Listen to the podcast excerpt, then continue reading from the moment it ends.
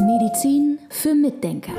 Der etwas andere Gesundheitspodcast mit Volker Pietsch und Dr. Med Sibylle Freund. Wir sprechen heute über ein weiteres Organ im Körper, beziehungsweise ist gar nicht im Körper, sondern das ist ja wirklich das Organ, das klar ersichtlich ist draußen, nämlich über die Haut.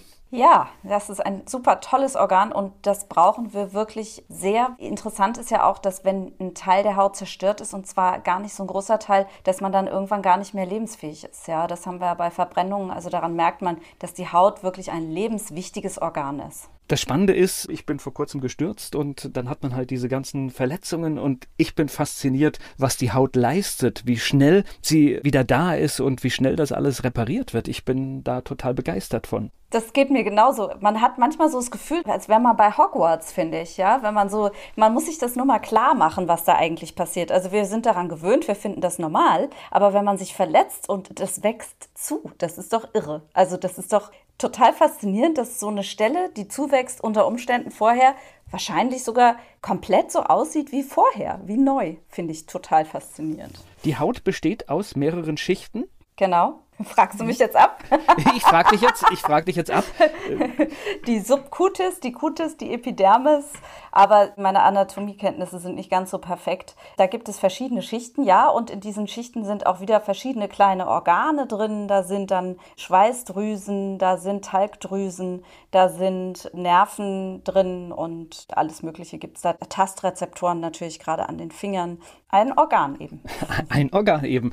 Und ich glaube, es hat auch ein ganz schönes Gewicht, ne? Ja, 3,5 bis 10 Kilogramm. Verrückt, gell? Also wenn man, es ist einfach eine verrückte Zahl, je nachdem, wie groß man ist. Also ich finde das total faszinierend, ja. Ja klar, weil, weil man es selbst ja gar nicht merkt, weil wenn du dich schneidest, das ist ja was ganz Dünnes, was ganz Feines und dann doch eine beeindruckende Zahl. Was müssen wir denn tun, damit unsere Haut lange gesund bleibt? Oder möglichst gar nicht krank wird. Das ist vielleicht noch besser. Hm, da gibt es unterschiedliche Meinungen. Also ich gehöre zu der naturalistischen Fraktion, glaube ich. Ich denke immer so wenig wie möglich waschen. Natürlich so, dass man nicht stinkt und dass das nicht dreckig wird, die Haut nicht dreckig wird.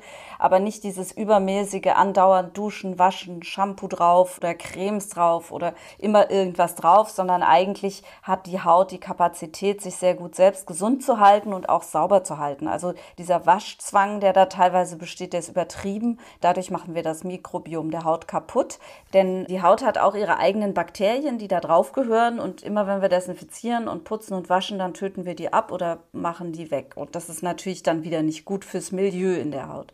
Also ich denke, wichtig ist das nicht zu übertreiben. Ja, und dann gerade im Moment sind wir jetzt gerade im Sommer, da fragt man dann immer, wie mache ich es denn mit der Sonne? Ja, also um da gleich mal drauf zu kommen. Da gibt es ja Sonnencremes und wir wissen nun tatsächlich auch offiziell, also mir war das schon lange bekannt, aber mittlerweile weiß man offiziell, dass die Inhaltsstoffe spätestens nach einem Jahr teilweise krebserregend werden können, wenn man die Cremes zusammen lange aufhebt. Ich bin trotzdem auch vorsichtig mit allen anderen Sachen, die diese Cremes machen, weil die immerhin chemische Reaktionen in der Haut auslösen. Es gibt dann auch andere Cremes, die man auftragen kann, die enthalten so Metalle, mit denen man die Haut abdecken kann quasi.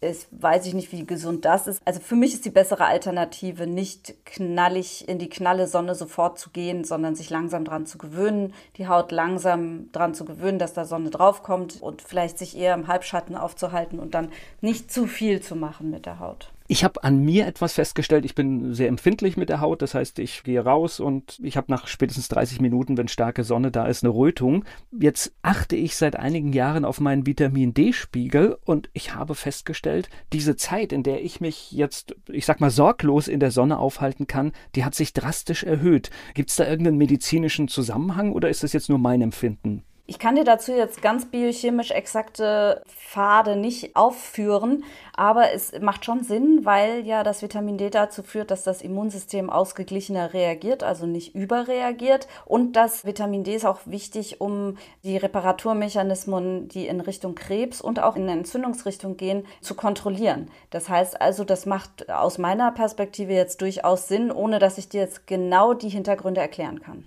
Jetzt haben wir bei der Haut noch viele Geschichten, allergische Reaktionen. Auch da kann ich ein Lied aus eigenem Leiden berichten. Und das Erste, was normalerweise passiert, wenn du zum Hautarzt gehst, du kriegst so eine Kortisonsalbe. Ja, Cortison ist übrigens ist Cortisol, also ein sehr ähnlicher Stoff, ist ein körpereigener Stoff, der auch wieder Entzündungen kontrolliert. Und ja, Cortison kontrolliert Entzündungen und unterdrückt Entzündungen hemmt aber übrigens auch die Hautbildung, sodass die Haut unter Cortisonsalben dünner wird und papierartig werden kann. Also es ist nicht so schön, das langfristig zu nehmen. Und dann ist halt noch eine andere Geschichte sehr wichtig für mich, die ich über die Homöopathen gelernt habe. Und zwar in meiner Homöopathieausbildung habe ich gelernt, dass Hautausschläge eigentlich immer nur so die Flagge der Gesundheit sind nach außen quasi. Also wenn ich Hautausschläge sehe, dann weiß ich, dass in diesem Organismus irgendwas schief läuft. Und dann bin ich eigentlich ganz froh, wenn ich diese Flagge habe. Erstens mal, weil ich diesen Ausdruck der Haut als Kennzeichen wahrnehmen kann, dass da was nicht stimmt. Und wenn ich behandle, dann sehe ich auch, dass es besser wird. Und dann sehe ich auch von außen an der Haut, dass es dem Patienten innerlich besser geht.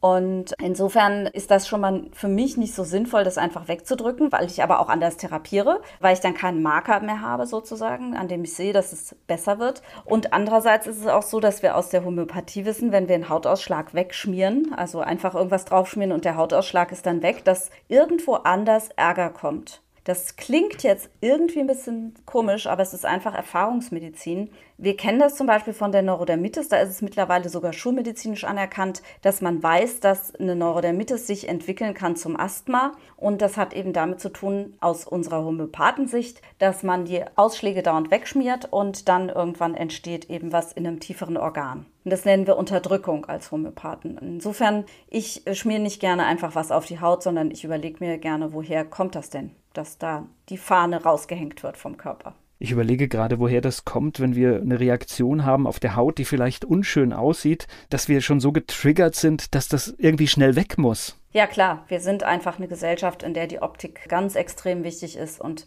da habe ich auch Patienten, denen wirklich das Wichtigste ist, dass ihre Haut gut aussieht und dass die Haare nicht ausfallen. Also es gibt gerade bei Frauen ist das häufig ein Thema, dass sie Haare eine Zeit lang verlieren. Und das ist ein ganz, ganz extrem wichtiges Thema für die Leute. Da könnte, wir hatten mal einen Podcast über die Leber und ich sagte, da könnte die Leber aussehen wie Sau, wenn ich was mal so formulieren darf. Also eine Darfst Fettleber, du? die, ja, eine Fettleber haben ja ganz viele Leute, das interessiert keinen, ja. Und dabei ist das das viel größere Übel, was dann wirklich nachher zu schweren Erkrankungen führt, als wenn man einen Hautausschlag hat. Man muss natürlich im Detail wieder gucken, wie belastend der ist, ja, also mit Juckreiz und so weiter. Aber diese Optik alleine, ja, das ist traurig, dass Leute dadurch so runtergezogen werden müssen, teilweise auch, weil die Gesellschaft das verlangt. Das ist, ist halt ein gesellschaftliches Ding ne, auch. Die Haut ist jetzt ja klar ersichtlich, ein äußeres Organ. Welche Verbindungen bestehen denn da zu den inneren Organen?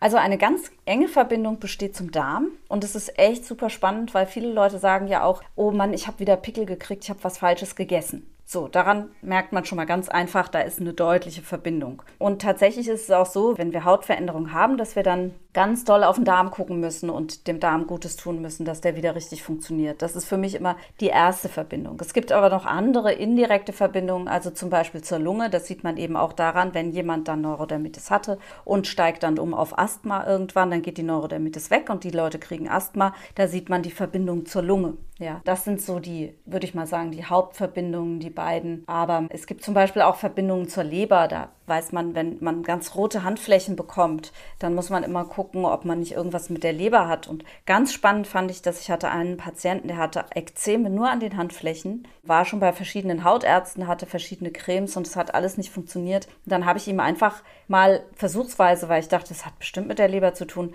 habe ich ihm Leberkräuter gegeben einfach ganz banal. Es war eigentlich eine ganz einfache Therapie. Aber dafür muss man natürlich wissen, dass es diese Verbindung gibt. Habe ihm Leberkräuter gegeben und damit ging dieser Ausschlag komplett weg. Hat mich selber dann wieder echt fasziniert, ja, wo ich denke, wow, cool, dass man sowas weiß. Und dieses Wissen kommt halt nicht aus irgendwelchen Studien, sondern das sind traditionelle, traditionell medizinische Erfahrungen, die weitergegeben werden. Medizin für Mitdenker der etwas andere Gesundheitspodcast mit Volker Pietsch und Dr. Med Sibylle Freund.